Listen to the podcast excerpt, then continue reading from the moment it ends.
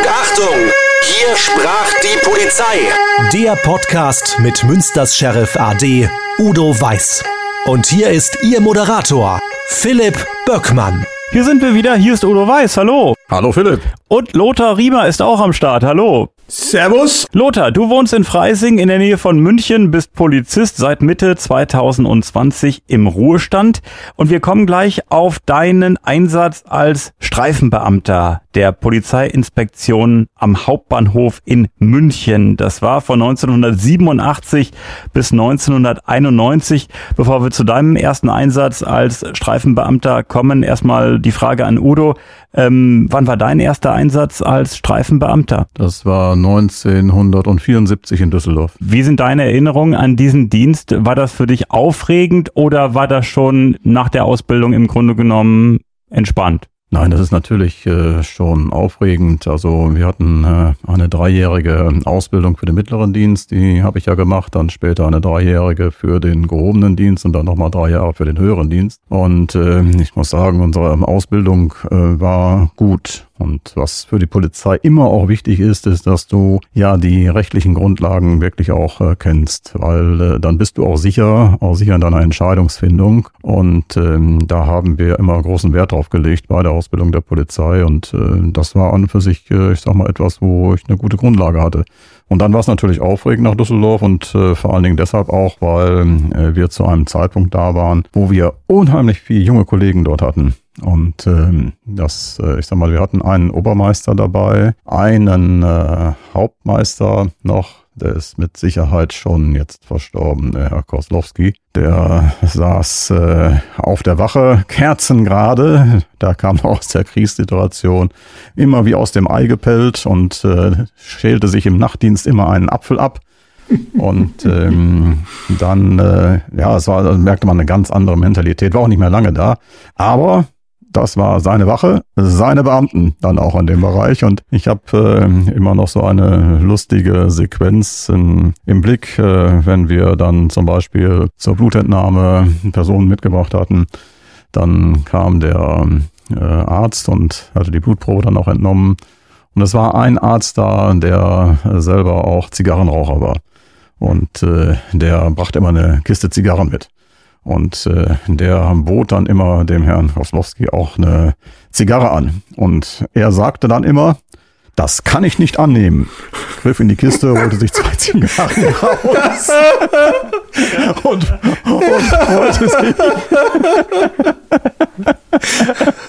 und freute sich. Das, das waren so die damalige Zeiten und äh, ich sag mal wirklich ein, ein netter Kerl und äh, war auch nicht mehr lange, der wurde dann auch äh, pensioniert und äh, danach gab es dann noch einen Obermeister. Ansonsten waren wir alles blutjunge Polizei, Hauptwachmeister, Polizeimeister und mussten, ich sag mal, alle unsere Weg dann in diesem Bereich auch finden. Und äh, das war schon eine spannende Zeit und du musstest das natürlich auch, was du dann jetzt erfahren hattest, in der Theorie auch praktisch umsetzen und anwenden. Und Einsätze gab's äh, genug, um das entsprechend dann auch äh, zu probieren. Nur aus heutiger Sicht muss ich sagen, war das, was wir damals an Equipment vorgefunden hatten, bei weitem nicht so gut wie heute. Also du hattest nicht die persönlichen Handfessel, du hattest kein persönliches Funkgerät. Die Fahrzeuge hatten kein Zwei-Schlüsselsystem, waren längst nicht so gut ausgestattet und äh, auch die persönliche Mannausstattung, wenn ich das mit dem vergleiche, was wir heute haben, das sind Welten. Nur man muss auch immer wieder sagen, sowas kriegt man nicht von heute auf morgen hin, aber es bedarf immer eines Anstoßes. Und wir hatten damals immer schon auf hingewiesen und getan und da darf man nicht nachlassen. Und da muss man sagen, sind auch die Gewerkschaften äh, bei der Polizei recht aktiv und gut, sodass dann immer eine bessere Ausstattung noch hinzukam. Und das, was wir heute haben, ist, muss ich sagen, sagen, wirklich top. 1987, äh, Lothar, Streifenbeamter bei der Polizeiinspektion am Hauptbahnhof in München. Wo war der der Kriminalitätsschwerpunkt? Ja, wie immer im, am Hauptbahnhof und da wird der Udo mir dabei pflichten genauso. Das ist ja in allen Städten der Welt. Ist ja der Bahnhof das Sammelbecken. Da wird alles angeschwemmt. Äh, natürlich werden auch Reisende, Bahnreisende angeschwemmt, aber die sind im Durchmarsch. Aber also als ich da hinkam, äh, nur mal vor Vorstellung, wie auch die Wache damals waren. Also es gibt in München diese Besonderheit, dass es also direkt von der Landespolizei eine Wache gibt, die direkt im Bahnhof sitzt. Und wir laufen da, also zu meiner Zeit war das so, nur in Zivil. Einer war halt äh, in Uniform, der hat ein bisschen den Verkehr außenrum, aber es war ja nicht viel. Aber ich kam da rein, lauter Zivilisten und stelle mich hier vor, natürlich sauber in Uniform, ne? Hauptwachtmeister Riemer hier meldet sich da zum Dienst. Da, da steht da so ein, ein Zivilist auf mit einer alten Jeans so einem T-Shirt und am Schreibtisch liegt ein Pudel und sagt, ich bin dein Dienstgruppenleiter, bin der Udo, grüß dich Gott, servus, äh, schön, dass du da bist. Okay, Aha. Und wo sind jetzt die Polizisten? Ja, das ist der, das ist der und das ist der und das ist der. Wir waren alle in Zivil, haben ausgeschaut, Vogelbild, Vogelbild. Meine Frau kam ja mal in die Wache rein, Nachmittag war oft einmal Kaffee trinken und dann hat ich gesagt, wo sind hier die Polizisten? So, das sind alles die Polizisten da. Weil, und jetzt komme ich zu deiner Frage, wir ja nur in Zivil unterwegs waren, weil wir hatten Taschendiebstahl, Drogen, äh, Prostitution. Wir hatten ein riesengroßes äh, homosexuellen Treff, Toilette. Ähm, also ein Pornokino im Bahnhof, ein Pornokino für 50 Pfennig, konntest da 24 Stunden sitzen. Da liefen 24 Stunden Pornos. Also das kann man mit diesen heutigen Shopping Malls die man hat hier in diesen äh, Bahnhöfen. Das wird bei euch nicht anders sein wie in München. Das ist ja alles super cool, alles top sauber und so weiter. Und damals war das pff, mein lieber Übel. Also da als junger Kollege, muss ich sagen, habe ich ganz schön geblasen. Und dann äh, kam ich ja noch von einer relativen Kleinstadt mit 70.000 Einwohnern, selbst wenn ich in Kairo und so gearbeitet habe, aber da war ich in der Blase. Aber wenn du als Streifenpolizist, und ich weiß nicht, Udo, wo du herkommst, aber ich komme mir vorstellen, ich war ja als Kind oft in Düsseldorf, auch auf der Köhe und so, ne, kennt das ja gut. Und war beim Eishockey DEG, ne, und wenn du da als junger Polizist in so eine Großstadt kommst, das erschlägt dich. Da wirst du mit einem Klientel plötzlich konfrontiert, das hast du ja gar nicht vorstellen können. Und dann eine Kriminalitätsform, da bist du ja, bist ja jungfräulich. Also da, ja, da habe ich meine Jungfräulichkeit, meine polizeiliche verloren, mein lieber Mann. Das war schon knackig. Ich kann mir auch vorstellen, ähm, ich habe mal diesen Vergleich von der Fahrschule. Jemand, der auf dem Lande einen Führerschein macht, wenn jemand zum Vergleich in der Großstadt einen Führerschein macht, mit Straßenbahn, mit äh, allem möglichen drum und dran, mit viel Verkehr, mit äh, viel Trubel, ähm, das war für dich bestimmt ähnlich, dass du im Grunde genommen als Streifenbeamter direkt ins kalte Wasser in Anführungsstrichen äh, geworfen wurdest, dass du da wirklich das volle Programm direkt geboten bekommen hast. Ja, genau so war's. Du hast auch keine Zeit groß zum Einarbeiten gehabt. Ich denke mal, das war bei euch äh, drüben in Nordrhein-Westfalen ja nicht anders. Wir waren ja noch nie gesegnet mit viel Personal, sondern du bist da als Vollwertiger eingesetzt worden. Ich hatte mal 24 Stunden in der Wache. Die ersten 24 Stunden durfte ich in der Wache sein, damit ich halt erstmal mich mit Fernschreiber und dem ganzen äh, Zeug hier da ein bisschen auskenne und, und die Wachgeschäfte, Anzeigen aufnehme. Und dann bist du rausgeschmissen worden mit einem, mit einem etwas älteren Kollegen, der der Bärenführer war, der dir halt äh, die, die, praktische Seite gezeigt hat. Rechtlich war man ja, wie der Udo schon gesagt hat, eigentlich ganz gut vorbereitet und die Ausbildung war ja toll, aber äh, dann trifft natürlich Theorie auf Leben. Und da war es dann schon so, dass du da aufgeblasen hast und, und hast, hast gesagt, Mensch, da haben wir echt Glück gehabt, das hätte jetzt auch anders ausgehen können. Und ich kann mir vorstellen, ich meine, da die äh, bösen Buben äh, am Hauptbahnhof, äh, da hatte wahrscheinlich jeder zweite äh, ein schickes Messer dabei. Ja, da muss ich äh, ein bisschen das relativieren, weil das mit diesen Messerstechereien, diese Probleme, die wir ja jetzt mittlerweile haben, übrigens nicht nur wir, sondern viele Länder in, auf der Welt, übrigens die Japaner wahnsinnig oft.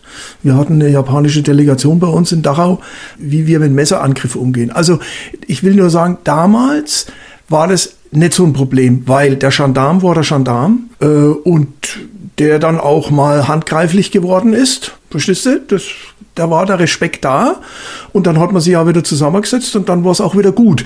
Also ich habe mich jetzt nicht sehr gefährdet gefühlt, wiewohl ich äh, einen Schleuser mal festgenommen habe und dann habe ich eine Riesenschlägerei gehabt und dann habe ich meinen Schleimbeutel verloren und so, den ist man nachts da auf die Schnelle rausoperiert haben. Aber de facto, diese Kriminalitätsformen, diese Gewaltkriminalität, was nicht, wie es der Udo sieht, aber die hatten wir damals nicht. Du bist als Gendarm vorgefahren und ich war ja dann auch später mal in so einem Glasscherbenviertel in München stationiert, streifig gefahren. Da wenn du als Gendarm kommen bist, da war das halt so.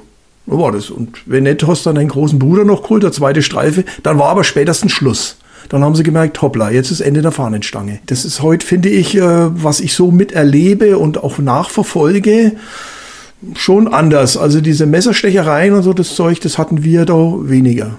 War halt handgreiflicher. Ne? Hast mal eine, hast halt mal da Watschen gekriegt, ne? Und hast halt zurückgewatscht und so. Das gab es mal eine Keilerei und dann war wieder gut. Ja, das ist so. Also die Messerattacken, die haben in der letzten Zeit massiv zugenommen. In äh, Großbritannien hat man ja auch, in England vor allen Dingen große Probleme in diesem Bereich. Ja.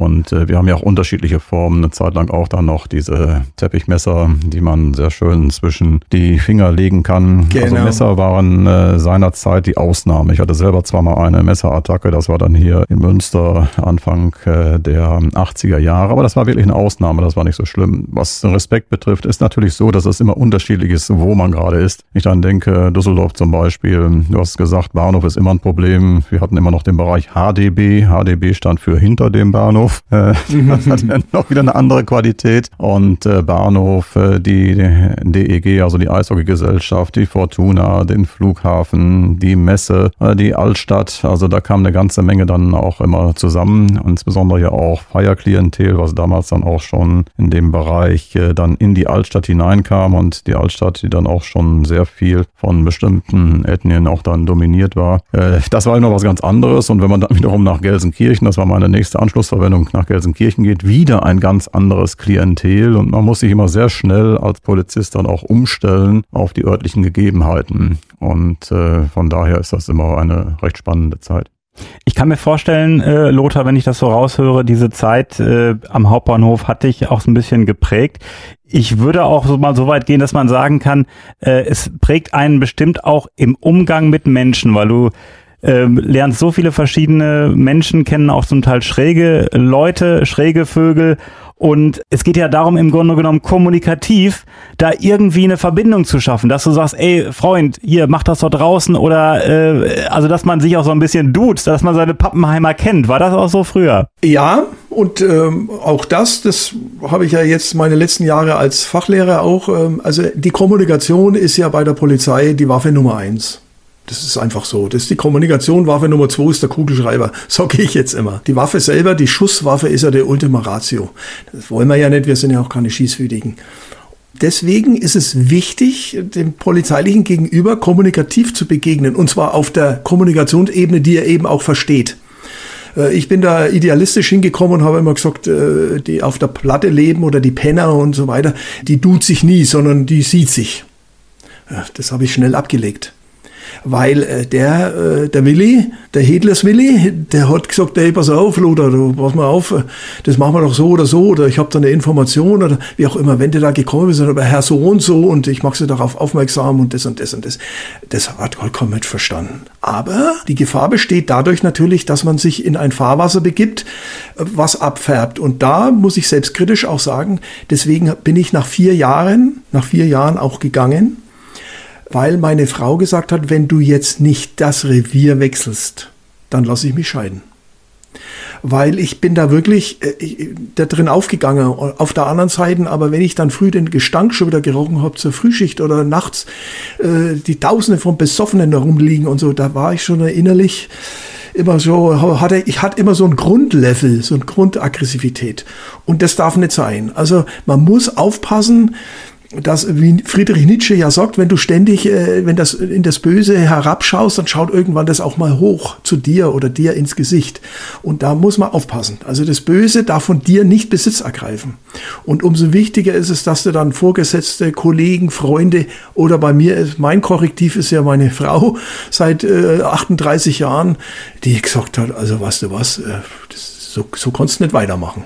Und dann habe ich auch sofort die Konsequenz gezogen und habe mich versetzen lassen. Und es ging auch, weil die Vorgesetzten gewusst haben, also an dem Bahnhof, das ist eine Drehzahl und äh, ein Klientel, das können die wenigsten auf Dauer ab. Kann mir aber vorstellen, dass dir der ein oder andere äh, von der Platte auch ans Herz gewachsen ist in der Zeit.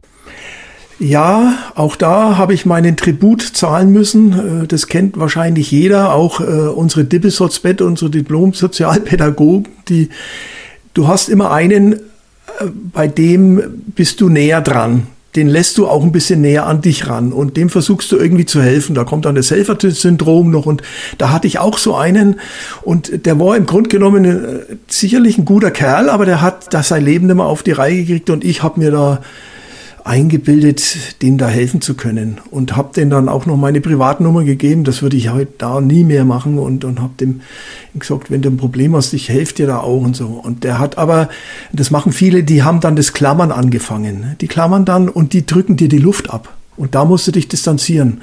Und deswegen, das war die Lehre bei mir als junger Polizist, du brauchst bei aller Empathie, die wir brauchen, unserem Gegenüber, brauchst du unbedingt die entsprechende Distanz, weil sonst frisst dich auf, was mir ja dann letztendlich auch passiert ist, indem ich dann auch mal lang krank war, weil ich, ich habe dieses Elend nicht mehr ertragen. Und Udo, ähm, ähm, eine gewisse Distanz ähm, hat ja auch was mit Respekt so mit einer Respektperson, dass man im Grunde genommen halt schon äh, äh, ja eine gewisse Autorität hat und da muss man wirklich aufpassen, dass man nicht irgendwie äh, da aus dem Gleichgewicht kommt, dass das dann irgendwann halt äh, ja kippt. Ja, das ist ganz wichtig, auch was der Lothar gesagt hat und es freut mich, dass die Frau von Lothar, die ich damit herzlich grüße, Lothar, äh, da so aufmerksam war, denn es herrscht dann so eine Wesensveränderung. Und das Problem dabei ist, dass du das manchmal dann selber gar nicht so mitbekommst. Und äh, von daher haben wir ja auch viele Zeiten, Verwendungszeiten dann auch ganz bewusst begrenzt. Und es ist ganz, ganz wichtig, äh, dass man äh, die Dinge, die im Dienst geschehen, im Dienst lässt. Das sagt sich einfach und du nimmst immer etwas mit nach Hause. Aber äh, es liegt auch an dir, äh, dass du dort eine Grenze ziehst. Und äh, das, was du dann übrig bleibt und mit nach Hause nimmst, das reicht schon. Aber noch mehr mehr. Äh, das geht einfach nicht, denn ansonsten äh, zerstört dich das dann hinterher. Und du hast ja auch ein Recht auf eigenes Leben noch.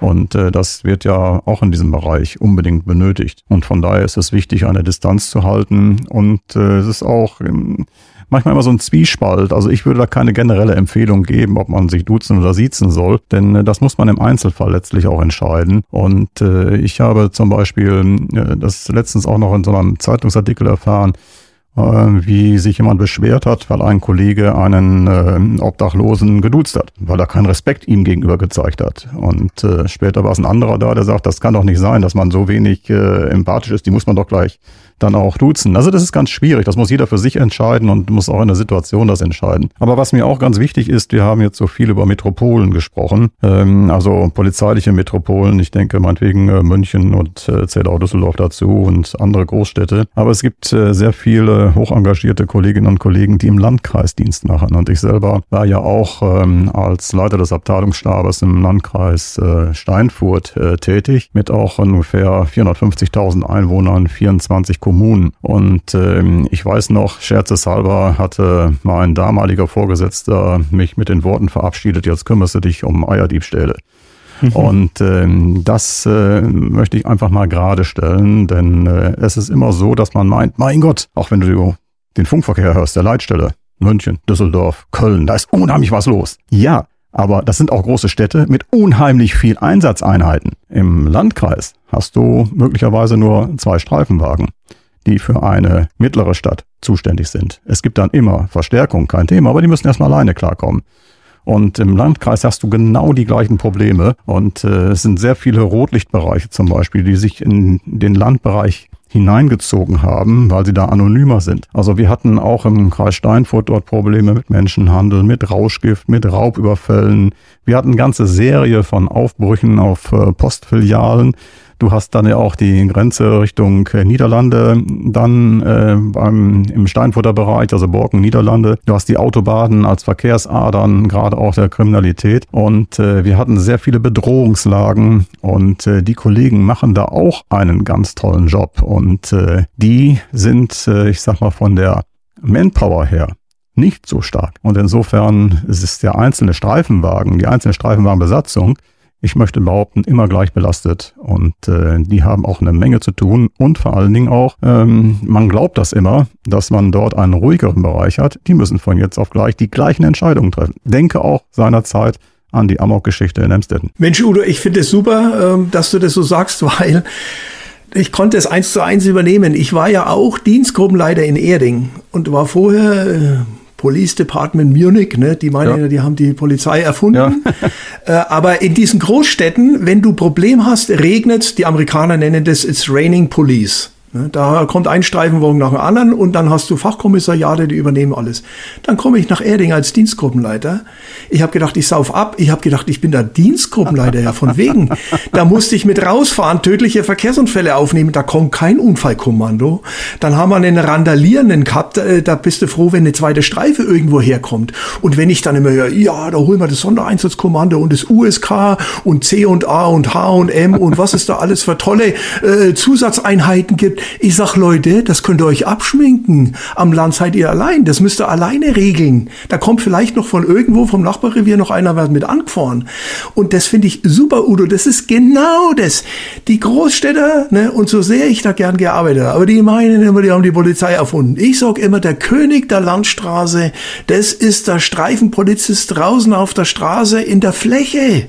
Der muss alles machen. Da kommt kein Unfallkommando, da kommt kein Umweltschutz-Sachbearbeiter und was weiß ich was, irgendeiner, der Kirchen- und Brückendiebstahl bearbeitet. Null, das machst du alles alleine. Und wenn du noch Pech hast, musst du dich noch im Rechtsanwalt rumärgern. Ne?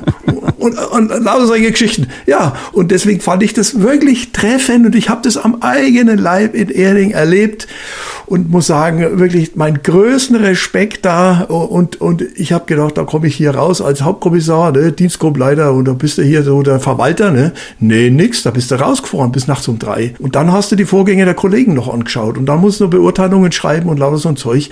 Ich will ja jetzt nicht jaulen, aber es war mein ereignisreichstes und anspruchs mit anspruchsvollste Zeit. Das muss man sagen. Lothar Riemer, Ende November sprechen wir weiter, unter anderem über deinen Einsatz im Olympiapark von 1991 bis 1996. Bis hierhin vielen Dank. Danke auch. Udo, vielen Dank und bis zum nächsten Mal. Bis zum nächsten Mal, Philipp.